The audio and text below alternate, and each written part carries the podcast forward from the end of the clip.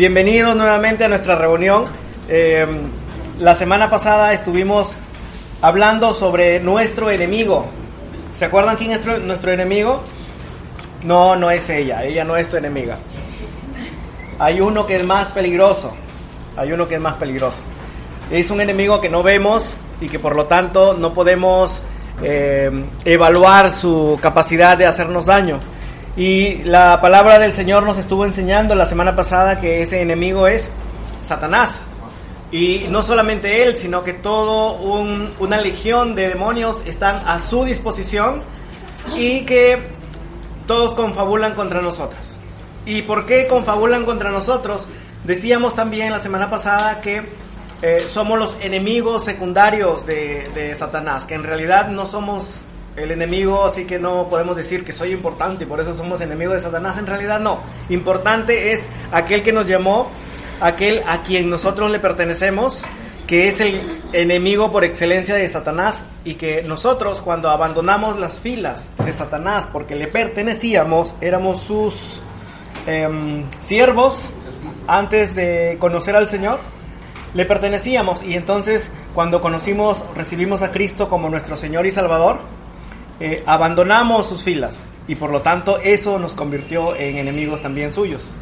Y también decíamos la semana pasada que eh, la forma como él ataca era eh, a través de las diferentes, los diferentes aspectos del mundo. Por ejemplo, uno que mencionábamos era la educación, de cómo la educación en nuestros días se ha vuelto una herramienta muy útil para los propósitos de Satanás, ¿no? Em, ¿Qué más hablábamos acerca? ¿Recuerdan? Eh, ¿Qué otra forma Satanás utiliza para, para convertirse en nuestro enemigo? La política, la política, el esparcimiento, ¿no? Muy, sutil, el esparcimiento, la ideología, este, em, sí, mencionamos la política. ¿Qué más? La familia. La moda, exactamente, como la, moda también se ha convertido en una, en una herramienta muy efectiva de parte de Satanás. La religión también decíamos, ¿no? Hay diferentes religiones que parecieran que son buenas, pero en realidad en el fondo no, no lo son, para nada. Nos alejan de, de Dios. Y esas eran las formas como Satanás, siendo nuestro enemigo, atacaba, diferentes flancos. Y esta semana nos toca eh, estudiar sobre lo que tenemos para nuestra defensa. Y para eso tenemos que ir al libro de Efesios, capítulo 6, el versículo 11. ¿Alguien lo puede leer, por favor? Vestidos de toda la armadura de Dios, para que podáis estar firmes contra las acechanzas del diablo. ¿Sigo? No, hasta ahí nomás. Vestidos de toda la armadura de Dios ¿Para qué? Para que podamos estar firmes. ¿Contra quién? Contra las acechanzas de quién? Del diablo. Cada palabra es importante en este versículo. Cada palabra nos dice que tenemos que vestirla. O sea, y es un imperativo, ¿no es cierto? No nos dice, yo creo que deberían, eh, yo, les, yo les sugiero, no, es una orden, es algo imperativo. Tenemos que vestir. Y dice toda, como dije, cada palabra aquí es importante. Imagínate que tú eres un soldado romano y de pronto tienes que enfrentar a un enemigo y dices, ay no, el escudo pesa mucho, el sol se me va a zancochar la cabeza, no me deja ver, eh, sudo mucho, se me malora mi peinado, qué sé yo, algo. Y decides ir a la guerra sin, sin, tu, eh, sin tu escudo, o perdón, sin tu casco, y te toca ir adelante. Eh, al final van a tenerlo, lo van a traer este, en una bolsa negra a ese, a ese soldado, ¿no? Cada elemento de la armadura es importante para el fin que, ha sido creada. Por eso que dice que tenemos que vestirnos de toda la armadura. Y dice que aquí este versículo que el propósito de vestirnos es para estar firmes. E, eso quiere decir de que el enemigo, una de las, de las cosas que él busca, y tal vez la más importante, es desestabilizarnos, ¿no es cierto? Habla aquí, o la idea es de alguien que va caminando por un rumbo que ya ha decidido caminar y de pronto la influencia del enemigo hace de que éste no esté firme en esa decisión, en ese rumbo, sino que cambie. Esa es la idea. Y esta armadura nos va a ayudar, dice, a mantenernos firmes contra las acechanzas del diablo. Y al final dice el versículo 16 Vamos a leer también el 16, ese lo voy a leer yo. Dice, sobre todo, tomad, ¿qué elemento? El escudo, el escudo de la fe, con la que podáis apagar todos los dardos de fuego del maligno. Eh, habla de un escudo que sirve para apagar dardos, dice aquí. Y la idea era de que eh, en aquella época, cuando los ejércitos se enfrentaban, lo que hacían era a las flechas ponerles en la punta de la flecha, ponerles Em, algo de tal manera que las, las remojaban en brea a las flechas y de pronto las encendían y las lanzaban y salía un dardo, ese era un dardo encendido. Entonces cuando esa flecha le caía a alguien, eh, no solamente era el golpe, la herida que te producía la, la, flecha en sí, por ser un elemento puntiagudo, sino era el fuego que llevaba y, y cuánto quemaba, imagínate, ese, no te salvabas de una flecha de esas. En ese sentido, el escudo era muy útil. Sin ese escudo, probablemente ibas a, morir fácilmente alcanzado por esas flechas, por esos dardos encendidos. Entonces, este escudo dice que nos protege de aquellos dardos de fuego. Pero este escudo obviamente es un símbolo. ¿A quién se está refiriendo según este versículo, el 16? Ahí lo menciona el versículo 16. A la fe. La fe se constituye como un escudo. Entonces dentro de la armadura que Dios nos ha dado, la fe es aquella que nos protege, es aquella que cuando el enemigo nos lance un dardo encendido, nos va a ayudar a protegernos. No vamos a poder evitar que lo lance, pero sí vamos a poder evitar que nos haga daño. ¿De qué depende el tamaño del escudo? ¿Qué piensan ustedes dentro de este contexto? Mm, sí, pero hablando de, específicamente de lo que nos acaba de decir este versículo, del tamaño de tu fe, en realidad es eso. Eh, muy interesante que a la fe se le, se le da esa, esa ilustración de un escudo, porque en realidad tiene que ver con el tamaño. Imagínate, tú eres un soldado, nuevamente un soldado romano, y vas a la guerra, tú quieres un escudo grande, ¿no es cierto? No, ese escudo pesa mucho, voy a llevar este más liviano, este de cartoncito nomás. Imagínate, tienes un, un, escudo de cartón y viene una flecha encendida. ¿Qué va a pasar? te quema más rápido, pero pesa menos, pero es más ligero, te vas a cansar menos. No tiene sentido, ¿no? Pero en realidad el Señor nos dice aquí que Él nos ha dado la fe como un escudo y que ya depende de nosotros, es responsabilidad nuestra de qué tamaño es ese escudo. Porque el enemigo no va a escatimar, él no va a decir, ah, escudo chiquito, voy a lanzar una, una, una flecha chiquita, una flecha pequeñita, pobrecito, su escudo chiquitito, ¿no? Él no tiene contemplaciones. Entonces, es de nuestra conveniencia el tener una, un escudo grande, suficientemente grande. Estos aspectos, como los que hemos mencionado eh, hace un momento, la política, la educación, el entretenimiento, la religión, etcétera, son los que amenazan en formar parte, formar parte, formar nuestra mente conforme a ellos, alejándonos del modelo bíblico. Cuando hablamos de acechanzas del enemigo, nos referimos a aquellos dardos que Satanás nos lanza para distraernos de mirar al frente. Son dardos poderosos que apuntan a áreas vulnerables. El enemigo no tira al azar no es, ay, me alcanzó un dardo de fuego perdido que estaba ahí tirado por ahí, como me alcanzó una bala perdida, qué piña que soy. No, el enemigo tiene una puntería muy buena, tiene años en esa práctica, se dedica a eso desde hace mucho tiempo, tiene bastante experiencia en este campo y tiene la puntería muy aguda. Eh, y él siempre va a apuntar hacia lugares que son vulnerables, Imagínate que tú tienes un enemigo y tú tienes una flecha y dices, tienes solamente una oportunidad de poder eh, tirar una flecha. Tú vas a querer darle en un lugar que sea vulnerable, ¿no es cierto? Para poder este, acabar con tu enemigo. Y es lo que Satanás hace. No tira al azar, no lanza en lugares en que somos fuertes, porque no lanza al escudo, sino lanza en los lugares que somos vulnerables. Y como veíamos también la semana pasada, nos sorprendíamos cómo Satanás conocía eh, la vida muy de cerca de, Job. Él sabía sus fortalezas y debilidades de Job muy bien, lo tenía reglado, como decíamos, lo tenía estudiado a Job. También somos parte de nosotros de su libro de Satanás. Job está en la J y ahí debo estar yo también, ¿no? En la J de Jaime. ¿Quién más está por ahí? Estamos en alguna página de su libro y, él tiene la descripción exacta sobre, sobre nosotros. Conoce, mejor dicho, él conoce nuestras debilidades. A él no le interesan en realidad nuestras fortalezas, sino nuestras debilidades, porque a esos lugares es que apunta. ¿Qué es lo que lanza? Sus dardos de fuego. ¿Y con qué nos vamos a defender? Con el escudo de la fe, exactamente, con el escudo de la fe. Cuando hablamos de acechanzas, esto ya lo leí. Son dardos poderosos que apuntan a áreas vulnerables de nuestra vida, creando en nosotros, esto es lo que crea Satanás en nosotros cuando lanza un dardo. Preocupaciones, tristeza, desánimo, amargura, ¿qué más? La lista es larga, ¿qué más podemos ponerle ahí? Enojo, enojo, ¿no, Carla? Porque Él busca desequilibrarnos. Dice que el enemigo busca eso, sacarnos del camino.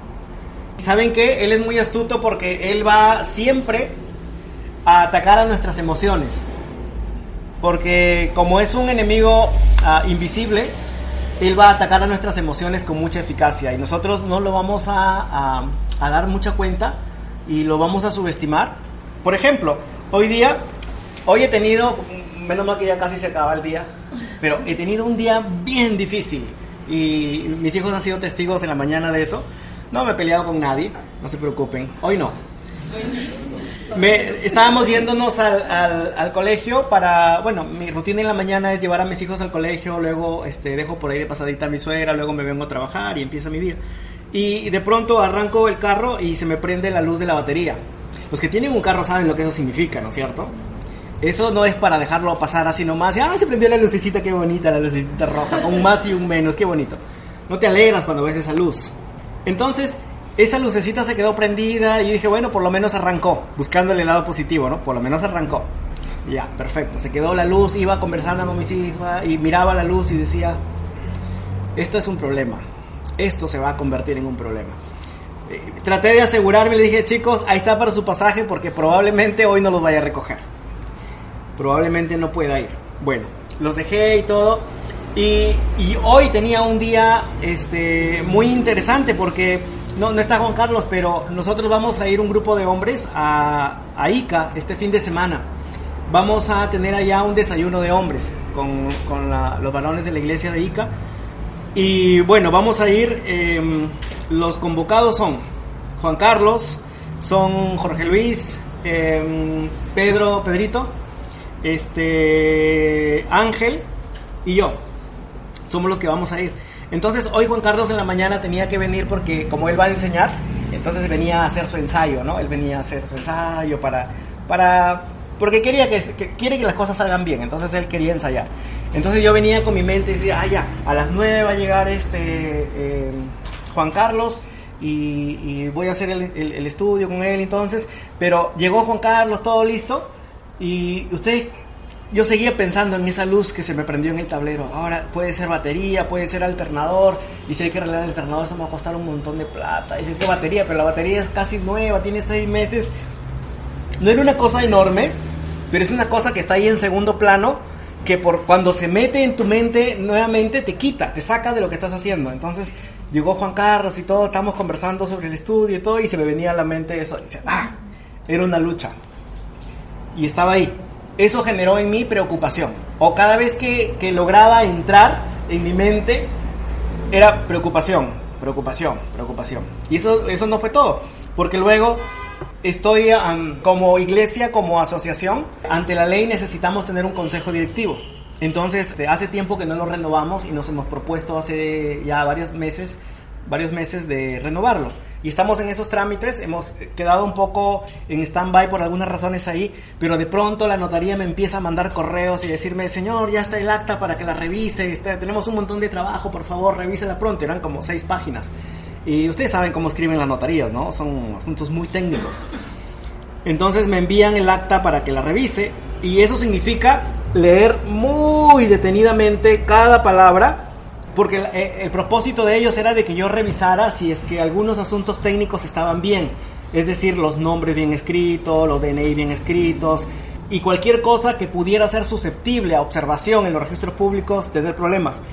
Entonces, para mí era meter mi cabeza en eso y sacar los estatutos y leerlos para ver si lo que decía era correcto. El artículo cuadragésimo tal, a ver, vamos a ver si es cierto, el artículo, ah, sí, sí es lo que dice, ya, perfecto. Ah, dice Betty Celia Vander, no, pero está con el, con el apellido de soltera, creo, en su DNI, tal, tal, ya, listo. Tenía que meter mi cabeza en esos asuntos y luego otra vez me acordaba, ¡pum! La luz del tablero, la luz del tablero, la luz del tablero, y entraba ya, no. Entonces, lo que, lo que Satanás hacía en esos momentos era preocuparme por algo que en realidad no es grave, pero que me distrae, que me quita de hacer las cosas que tengo que hacer, que muy sutilmente produce eh, en mis emociones preocupaciones, preocupaciones que, que podrían quitarme o desequilibrarme de las cosas importantes que tengo que hacer. Y decía, si, si me equivoco en esto, en, en decirle a la notaría algo que sí está bien cuando no le está, o al revés, eh, va a ser mi culpa si los registros públicos eh, devuelven el título y eso se va a demorar un montón y al final este, ah, va a salir más caro y todo eso, ¿no? Habían sentimientos de, de culpabilidad, así como los tiene ahorita Horacio. Sentimiento de culpa, va a ser mi culpa. Y generaba en mí un, sumando a los demás, estaba ahí tratando de luchar. Y era, eran solamente las 10 de la mañana. La mañana recién había comenzado. ¿Qué más?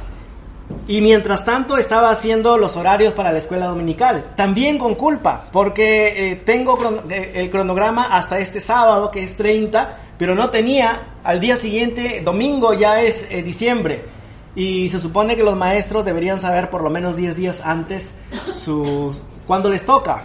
Y decía, pero ¿por qué no lo he hecho antes? Qué barbaridad, ¿cómo espero última hora? Y, y si ellos no pueden, al final, ¿cómo voy a cuadrar con todo esto? También sentimientos de culpa, este, me sentía mal porque sentía que había estado haciendo mal mi trabajo como encargado de la escuela dominical y de pronto al final, este, incluso como este mes de diciembre o el próximo mes de diciembre tiene cinco domingos, entonces tengo toda una semana que me faltan maestros, porque normalmente son cuatro. Entonces, otro asunto más. ¿Qué aprovechó o cómo aprovechó Satanás para meter su cola ahí y generar algunos eh, sentimientos? Provocaba en mí un poco de frustración. Decía, pero yo debería estar atento a estas cosas. Esas cosas no me deberían suceder. Este horario debería ya estar hecho desde la quincena de noviembre. Los profesores deberían tener su cronograma hecho desde la quincena de noviembre. Y por último, ni la clase les había dado, mandado a la clase este fin de semana. Más emociones, más sentimientos de culpa. El salón principal también cuando llegué estaba, eh los que no saben, yo vengo aquí a la iglesia a trabajar desde miércoles hasta domingo. Es decir, que lunes y martes yo no, por acá ni asomo. No, sí vengo los martes en la noche. No me parezco mucho. Entonces yo llego el miércoles contento pensando que ya más o menos habían terminado porque es lo que me habían dicho, pero resulta que están pero ni, a la mitad. Entonces dije, oh, oh, ya, primera conclusión, esta noche no voy a tener estudio en el salón, ya. Plan B, este, el, el comedor. Y luego dije, ¿y si no terminan hasta el fin de semana? ¿Y esto cuándo van a terminar? Y hablando ahí con el encargado de la obra y todo eso. Entonces, más cosas, sumándose ahí a, todo lo que ya había. Después en la tarde, es David, el encargado de la limpieza, me dice, Jaime, ¿sabes qué? Tenemos que hacer algunos cambios porque eh, la persona que iba a ir a limpiar a la iglesia no va a poder ir. Entonces, mira, tenemos que hacer algún cambio. Ok, ya no te preocupes, ya lo vamos viendo y todo eso. ¿A qué voy con todo esto? No es que quiera contarles toda mi vida ni todo eso, porque ya, ya esto, está medio aburrido. ya Estoy haciendo mi catarsis. Otro más, otro más, Estoy desahogándome con. Se acabó la terapia. Les estoy tratando de dar un ejemplo de cómo en nuestra vida diaria, sin darnos cuenta, Satanás usa las circunstancias que a veces son inevitables para mentirnos.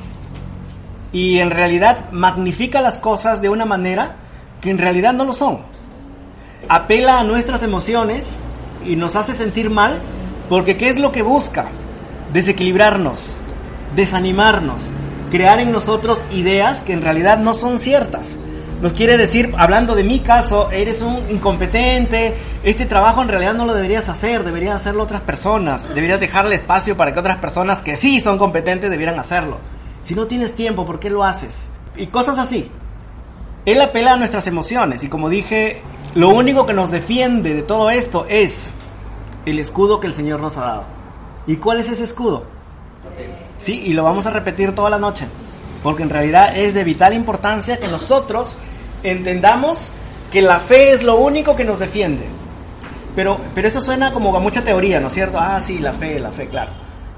Pero hemos dicho también de que, de que el tamaño de nuestra fe es proporcional al tamaño de nuestro escudo y por lo tanto es proporcional al tamaño de cuánta defensa vamos a tener.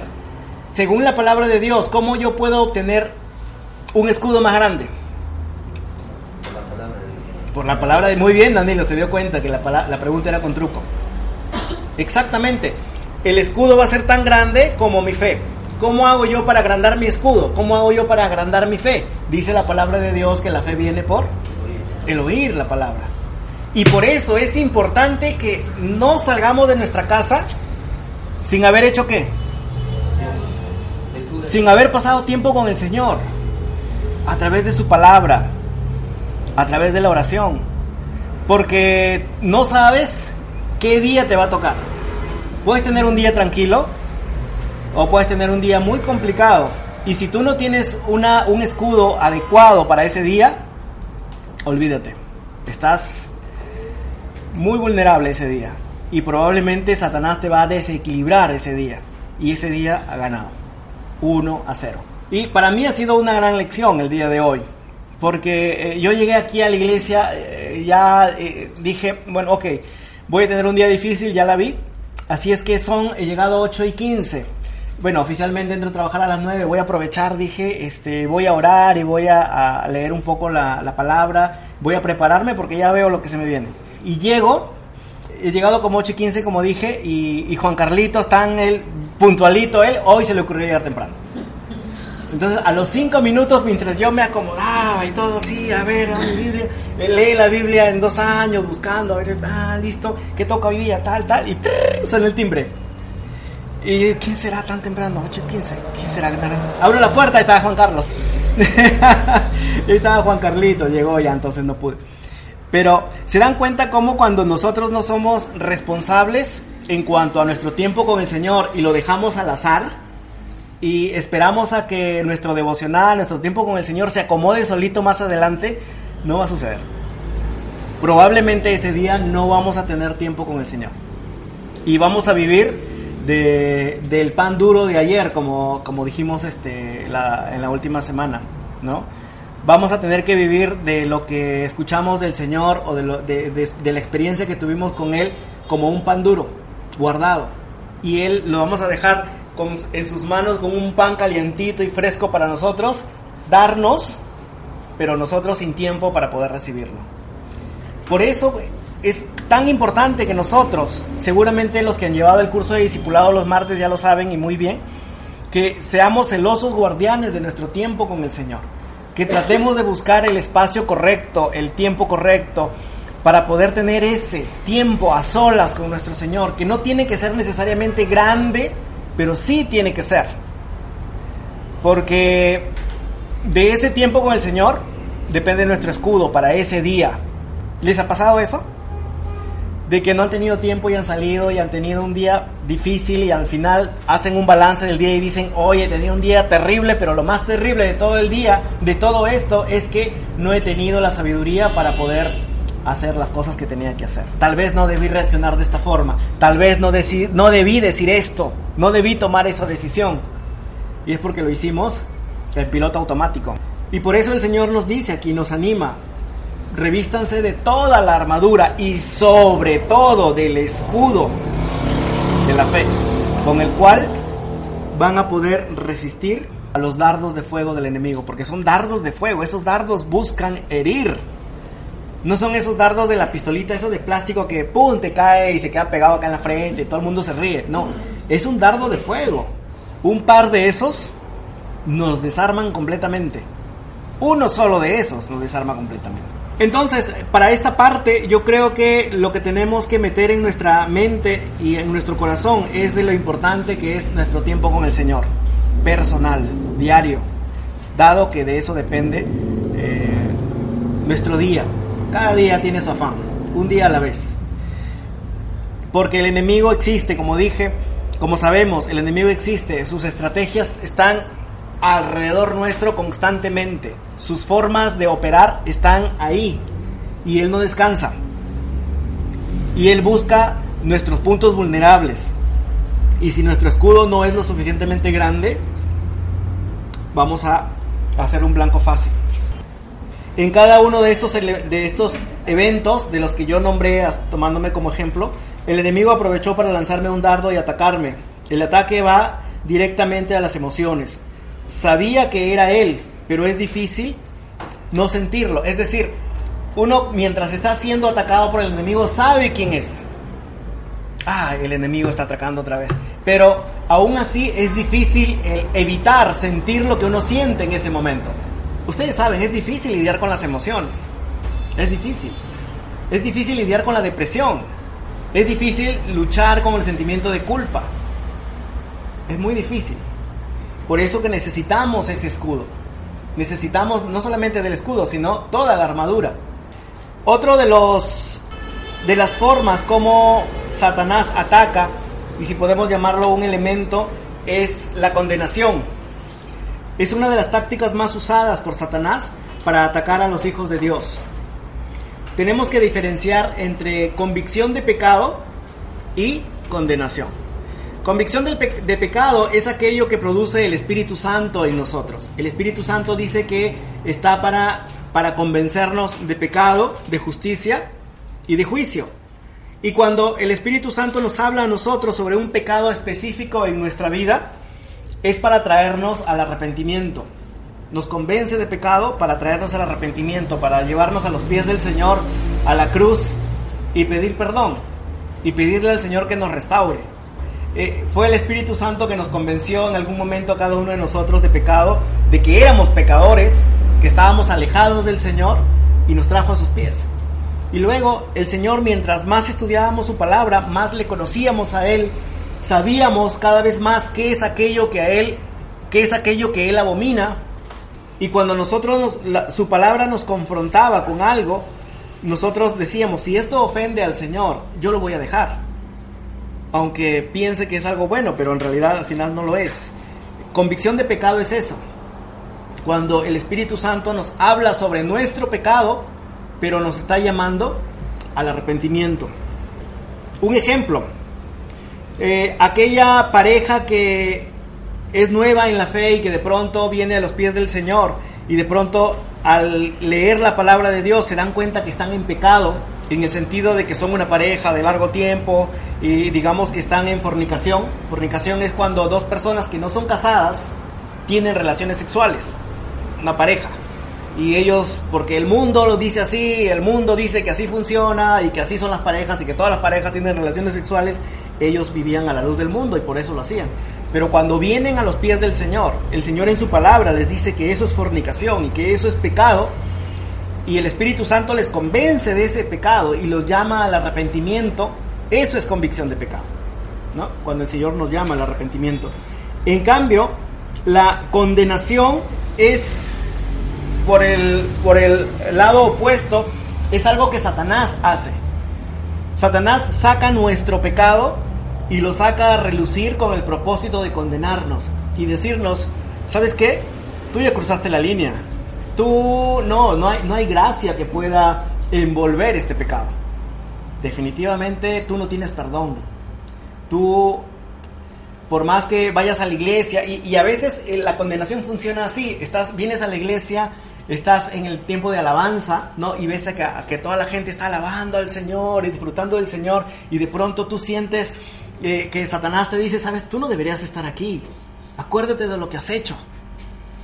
Mira lo que has hecho ayer nada más. Y tú estás ahí mirando a todo el mundo y dices, todo el mundo es un santo.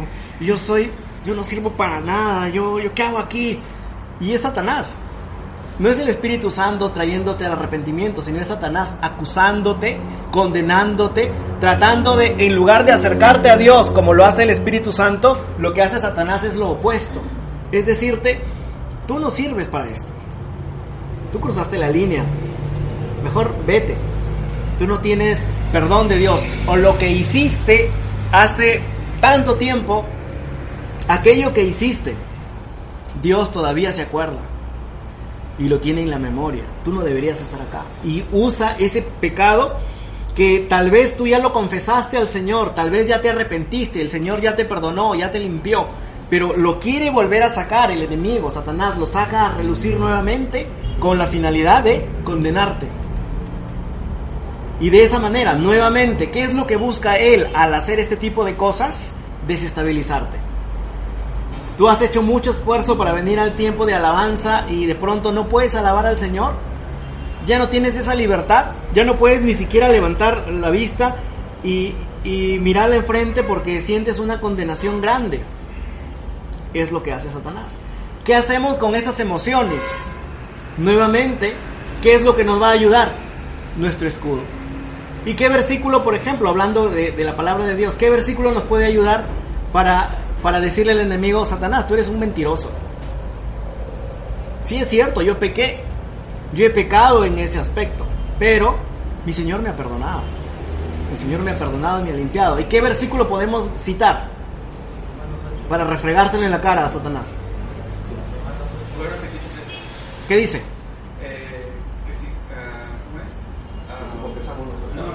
Sí, también, también ese versículo también sirve. Si confesamos nuestros pecados, Él es fiel y justo para perdonarnos y limpiarnos de toda maldad. Esa es la palabra de Dios. Eso se convierte en nuestro escudo. El problema está si nosotros no conocemos la palabra de Dios. Si nosotros no la conocemos, le vamos a creer a Satanás. Es lo que un ejemplo de eso nos lo pone el mismo Jesús, ¿no? Satanás usó eh, versículos torcidos, por supuesto, para atentar a Jesús en el desierto, ¿se acuerdan? Y Jesús también sacaba versículos, pero le dijo, escrito está, escrito está, escrito está, cada vez. Y lo que hizo Jesús es darnos un ejemplo de cómo la palabra de Dios se constituye como un escudo para nosotros frente a las acechanzas de Satanás. Por lo tanto, es tan importante que nosotros conozcamos la palabra de Dios, ¿no? Que cuando tú estás leyendo la palabra de Dios y de pronto este versículo se vuelve carne en tu vida y dices, wow, este versículo de dónde salió? Qué alucinante, qué interesante, qué bacán. Tienes que resaltarlo. Tienes que resaltarlo y procura memorizarlo. Porque ese versículo se va a convertir en un escudo para ti. Va a convertirse como si la armadura de Dios, como si la armadura de Dios fuera un versículo, o mejor dicho, la suma de varios versículos, ¿no? Si tú conoces pocos versículos de la Biblia, ¿qué va a pasar con tu armadura? Va a ser, va a ser un, un, este, un colador, ¿no es cierto? Va a ser un colador. Bueno, este es más sólido. Un cartón. Ahí está. Va a ser un rayador. ¿No? Va a ser un rayador de este lado. Pero si nosotros nos esforzamos en conocer las promesas del Señor, en conocer la palabra de Dios, entonces esa armadura va a estar bien tupidita, ¿no? Y vamos a tener un escudo que va a ser eficiente para las acechanzas de, del enemigo, como, decimos, como vemos acá. Entonces, la condenación es una de las formas que Satanás usa para desestabilizarnos. Y no debemos confundir la condenación con la convicción de pecado que nos da el Espíritu Santo. Otro, otro, otro, otro aspecto, otro elemento que utiliza Satanás para desestabilizarnos, la duda. Eh, por ejemplo, otra vez les voy a contar y esta vez no va a ser catarsis, no se preocupen.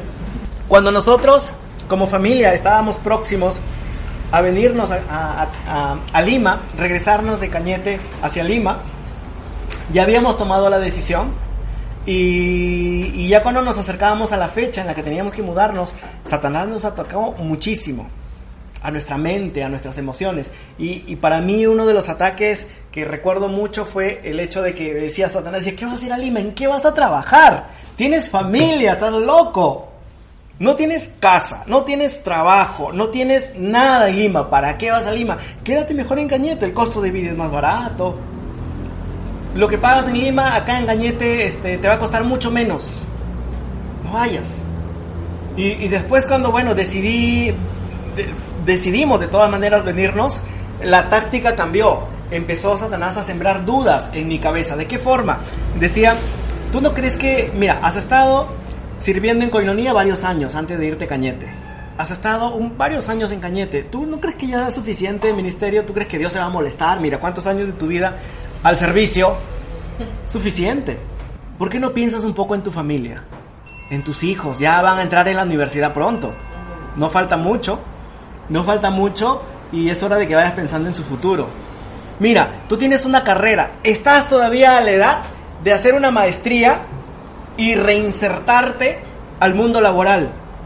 Conoces gente, puedes reinsertarte al mundo laboral o un familiar, tienes una hermana en el norte que está bien posicionada, puedes conseguir trabajo y congregas en una iglesia. Me puso la duda, me quería hacer dudar acerca de que si el llamado que tenía era realmente válido o si tenía fecha de vencimiento a la cual ya había llegado o, o si tenía que desviarme un poco hacia, hacia otros lados. Y así es como funciona, así es como lo hace Satanás. Te pone dudas, tal vez no en ese tipo, porque como dije, cada uno de nosotros tiene una, una vida diferente. De repente, en tu caso, es, ah, no sé, poner, sembrarte dudas como por ejemplo, ah, dudas más profundas. Por ejemplo, a veces eh, estás en la iglesia y, de pronto, no sé si les ha pasado a ustedes en algún momento, que de pronto empiezas a dudar si eres cristiano o no. Tú empiezas a mirar a otras personas y lo ves a Pedro y dices, qué lindo el Pedrito, mira cómo sirve en la puerta con tanto amor. Alguien se quedó pegado en el tema. Y, mira cómo, cómo, cómo él sirve y tan espiritual. Y pregúntale a Helen a ver si es cierto. Ella va a dar fe de... Pero de pronto tú dices, mira, yo también tengo tantos años en la iglesia y, y yo siento que no voy ni para atrás ni para adelante, ¿cierto? Siento que no, no, no sé. Y Satanás aprovecha ese, esa zona vulnerable tuya y a veces va a quererte hacer, va a querer que tú dudes si realmente conoces al Señor o no. ¿Les ha pasado alguna vez que han dudado de que son salvos o no? ¿O yo soy el único? ¡Qué pecador soy! Ah, ya, menos mal, ya me iba a sentir mal. Nos pone dudas también, por ejemplo, el Señor dice que Él es nuestro sustentador, ¿no es cierto? Sabemos, sabemos que Dios es quien nos sostiene. Dice la palabra de Dios que busquemos primeramente el reino de Dios y su justicia, porque el resto de cosas, las cosas que nosotros consideramos que son muy importantes, todo aquello va a ser añadido por el Señor. Y eso es bonito en la, en la teoría, pero en la práctica, cuando llega tu recibo de luz, cuando llega tu recibo de servicio, o cuando este, sabes que te llega fin de mes y tienes que pagar la renta, etcétera, ahí ese versículo no te ayuda mucho. O por lo menos debería ayudarnos mucho. Y Satanás aprovecha las circunstancias difíciles para hacernos dudar de la palabra de Dios. Y nos hace dudar también, por ejemplo, en, el sentido de que si estamos cruzando una circunstancia, circunstancia difícil, Satanás nos va a decir, pero, pero ¿dónde está tu Dios? Se supone que Dios te ama. ¿Cómo es que ha permitido que te roben el celular? ¿Cómo es que ha permitido que pases por esta situación? Esta enfermedad, ¿cómo es posible? Si Dios ha prometido, y todavía te inventa versículos, ¿ah? si Dios ha prometido que tú vas a estar siempre bien, y te hace dudar. Así es como eh, maquina Satanás pensamientos en nuestra cabeza, emociones. Cuando nosotros empezamos a hacerle caso a esos pensamientos, esos pensamientos se convierten en emociones. Cuando les abrimos la puerta y les damos permiso de que ingresen a nuestra vida, ya se convierten en emociones.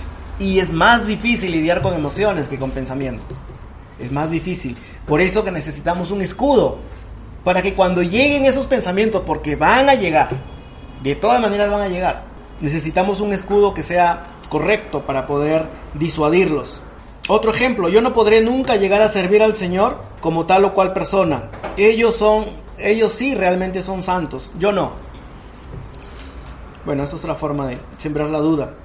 El temor. Eh, antes de entrar al temor, algo que se me había que se me había ido y recién ahorita menos mal que lo anoté en cuanto a, a condenación y también este, eh, hablábamos de la convicción de pecado. Otra forma sutil que tiene Satanás para manejar nuestro pecado es la siguiente, en algunas oportunidades lo va a sacar, nuestro pecado lo va a sacar para condenarnos, pero en otras oportunidades, ¿saben lo que va a hacer? Lo va a sacar nuestro pecado, pero para minimizarlo.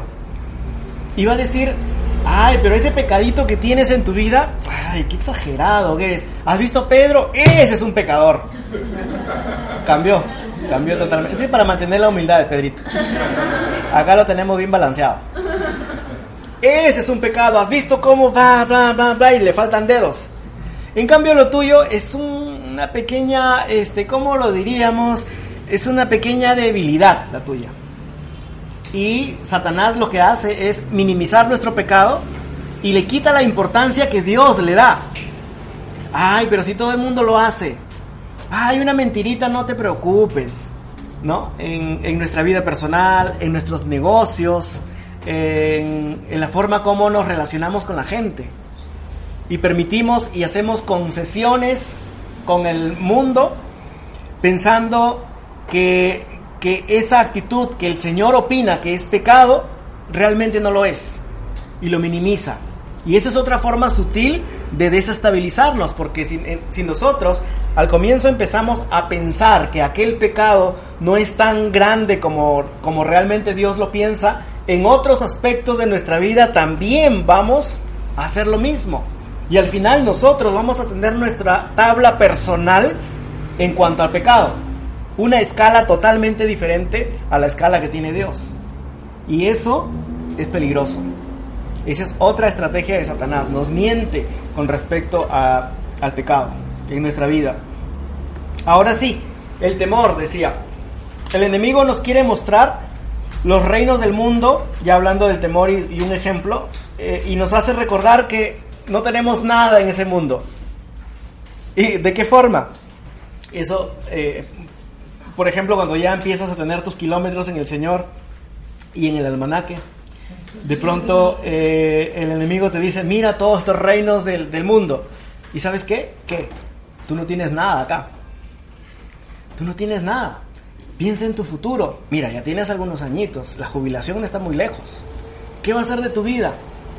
Y, quiere hacer una mezcla de cosas. Por un lado, quiere poner temor, en tratando de mostrarte asuntos del futuro.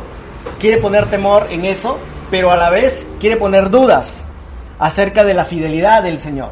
Y, y por lo tanto, como quiere sembrar la duda en que Dios es fiel, cuando tú quitas la fidelidad del Señor, va a quedar siempre temor. Y te quiere hacer pensar en cosas que en realidad no son importantes.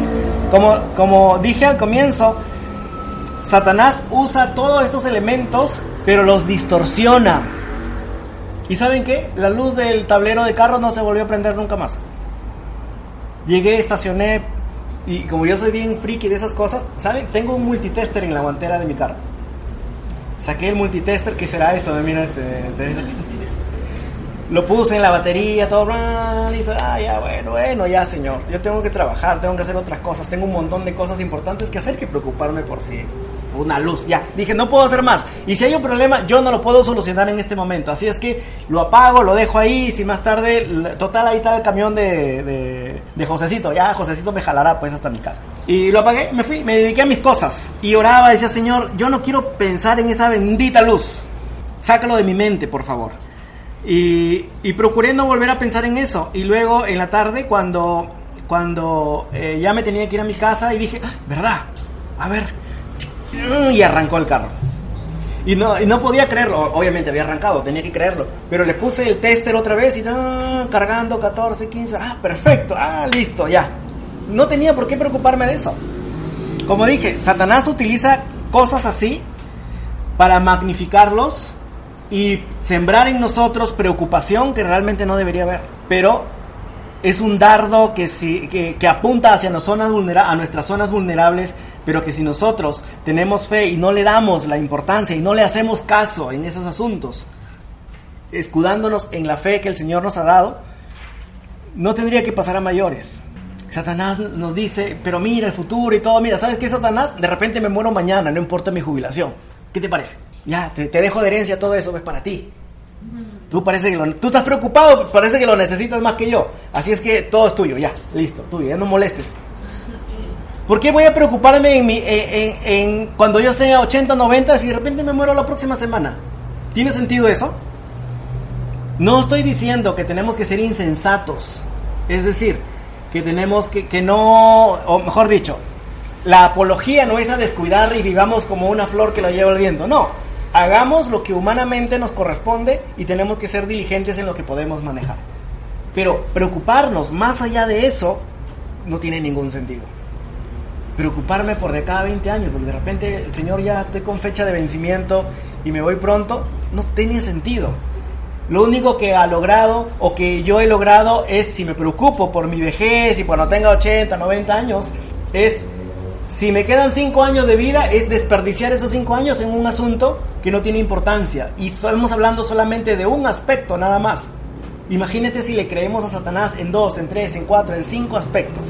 Al final, ha menguado nuestra vida, nuestra capacidad de servir, nuestra capacidad de escuchar las cosas que sí son importantes. Entonces también quiere sembrar el temor en nosotros utilizando eh, pensamientos e ideas acerca de cosas futuras, por ejemplo.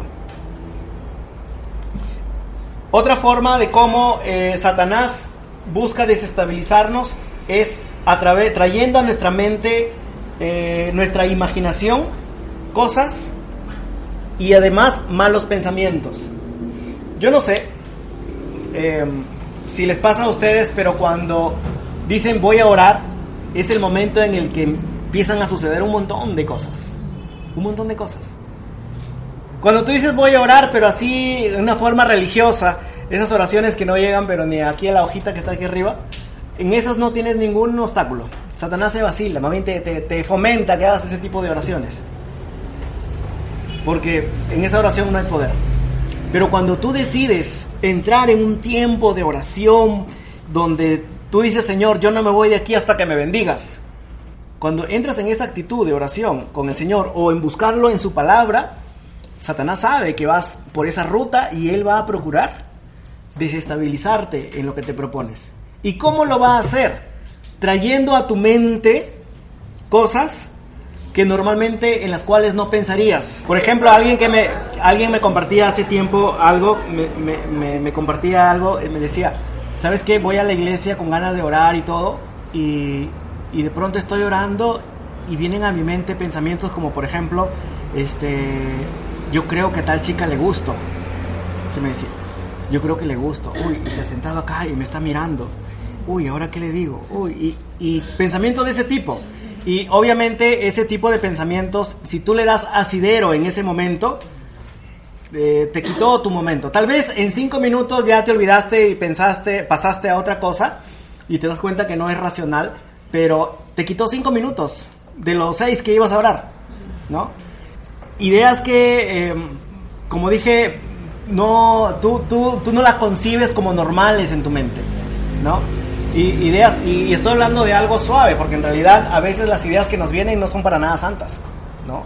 Hablando de que una chica me gusta y eso, bueno, eso podríamos pasarlo como algo de lo más, de, de, uno de los pensamientos más blancos que tal vez podríamos tener, porque en realidad a veces los ataques son bien fuertes, bien fuertes. En el libro ustedes seguramente lo van a leer eh, habla sobre, dice, bueno, no, lo recuerdo al pie de la letra, pero dice, pero ¿cómo puedo diferenciar cuando estoy recibiendo esos ataques a través de pensamientos eh, o imágenes en mi mente? ¿Cómo puedo diferenciar que es, un, que es una imagen que Satanás está trayendo a mi mente o si es una, una imagen o un pensamiento que sale de mi propia pecaminosidad? Es lo que decía esta persona. Y, y la respuesta era, que le daban era, este, si ese pensamiento cuando llega, tú lo rechazas y dices, ay, pero qué feo, ¿cómo es posible que yo piense esto? Si tienes esa actitud, ten por seguro que es de Satanás. Él está trayéndolo a tu mente y está probando, está probando a ver si tú lo agarras. Si tú lo haces tuyo y te lo quedas, logró lo que buscaba en ese momento. Pero si por otro lado es un pensamiento en el cual dices, ay, y empiezas a disfrutar ese pensamiento, eso no le eches la culpa a Satanás porque él no tiene nada que ver en eso. ¿no? es de tu propia pecaminosidad, de tu propio corazón que está saliendo. En cualquiera de los dos casos, tenemos que procurar bloquearlos. Saber que viene de un lado o del otro, pero en realidad hacer lo posible para bloquearlos y no dejar que lleguen a, nuestra mente, que no se establezcan en nuestra mente y que puedan ocupar más de lo que deberían. cuando hablo de nuestra propia pecaminosidad o de nuestra propia carne, en realidad ahí tiene que ver con, con la forma como administramos nuestros, nuestras puertas de ingreso a nuestra vida. Cuando hablo de puertas de ingreso, ¿a qué me refiero? A que tenemos que cuidar lo que escuchamos, sobre todo lo que vemos. Esas son las puertas de ingreso a nuestro corazón. Cuando nosotros estamos permitiendo a contenido que no es bueno, que no es sano para nuestra vida, para nuestro crecimiento espiritual, pareciera que no nos va a hacer ningún daño, pero ¿saben qué? Esas imágenes, esos pensamientos, esos conceptos, de pronto cuando vas a orar, ¡pum!, salen. Salen porque han entrado a tu vida y están por ahí en segundo plano, como en la computadora, están en segundo plano, consumiendo recursos, consumiendo memoria RAM, están latentes, aunque no están tan evidentes, pero están ahí. Y en el momento donde tú decides ir a tu segundo plano porque quieres conectarte con el Señor, ¡pum! toman tamaño más grande, se vuelven más importantes y salen a relucir. Tenemos que, por lo tanto, si por un lado es leer la palabra del Señor, alimentarnos con la palabra del Señor para que tengamos un escudo correcto, tenemos que tener cuidado como hijos de Dios que dejamos entrar. Tenemos que tener filtros. Ahora hay, y por eso decíamos la semana pasada, que una de las estrategias muy efectivas de Satanás es el entretenimiento, ¿no? Y no digo de que, ah, ya, que bueno, que yo no voy a discoteca, yo no voy a bares y eso, pero no, no me refiero necesariamente a eso. A veces puede ser desde el mueble de mi casa, ¿no? Y, y con, el, con el internet o con la computadora, con el Netflix, qué sé yo, tantas cosas que podrían eh, ser las puertas que proveen para, para nuestra pecaminosidad y convertirlos al final en ingredientes que Satanás puede utilizar para quitarnos, para desestabilizarnos en nuestro tiempo con el Señor. Malos pensamientos, imaginación. En ambos casos debes desecharlos de tu mente y no permitir que se posicionen de tu mente y te quite de tu tiempo con el Señor. Entonces, para, esta, para, para hoy día, lo que tenemos que tener claro es ya siguiendo la secuencia desde la semana pasada, tenemos un enemigo que es real, es Satanás y sus huestes. Él utiliza los diferentes eh, aspectos del mundo para bombardearnos por todos lados, por todos flancos. Y Él nos ataca con dardos de fuego. Y lo único que nos va a proteger es, dice el Señor, vestir toda la armadura de Dios, toda. Yo les animo a que, a que hagan un estudio un poco más profundo acerca de lo que se trata la armadura de Dios, porque es, es muy bueno eh, saberlo. Pero dice, pero sobre todo el escudo de la fe, que nos va a proteger de los dardos de fuego del enemigo. Y también hemos visto eh, esos dardos en qué, qué forma toman en la vida real nuestra. De qué forma, de qué forma el enemigo usa esos dardos. Y hemos visto que eh, nos ataca a través de condenación, duda, temor, malos pensamientos, eh, cosas en nuestra mente. Y el resumen para esta noche es que necesitamos tener un escudo adecuado. No podemos evitar a Satanás, no podemos evitarse a sus enemigos, no podemos evitar que nos ataque, no podemos evitar que Él utilice el mundo que está a su disposición y a su servicio, no podemos evitar que nos ataque, pero sí podemos y somos responsables de cómo nos defendemos, porque el Señor nos ha dado las armas suficientes. Y nosotros, como soldados de Jesucristo, tenemos que ser responsables en utilizar esa armadura. Si mañana somos derrotados en esa batalla, no es por la, porque el Señor haya fallado en darnos la armadura correcta, es porque nosotros hemos fallado y no hemos sido no hemos sido responsables con las armas que el Señor nos ha dado. Es una batalla real, es una batalla real. En realidad es algo que existe, no es algo, eh, no estamos hablando de filosofía, no estamos hablando de asuntos esotéricos, estamos hablando de una batalla cierta. Y tan cierto como que el Señor existe, también Satanás existe, existen sus métodos, pero también existe eh, la armadura que Dios nos ha dado. Por lo tanto, tenemos que al final, como, ya lo he dicho en varias oportunidades, eh, el cristianismo es sencillo, porque al final siempre volvemos a lo mismo, ¿no? Tenemos que buscar más al Señor. Mientras más cerca estamos de nuestro Señor, eh, más fuertes somos. Y no porque somos fuertes, sino porque el Señor nos hace fuertes. Y en realidad, al final nuestra oración es esa, ¿no? De que nos mantengamos a los pies del Señor. Y que no dejemos que el enemigo nos, nos engañe, porque Él es mentiroso. Él es mentiroso. Y nos quiere hacer creer sus mentiras. Pero todo lo que Él dice es mentira. Vamos a orar para terminar.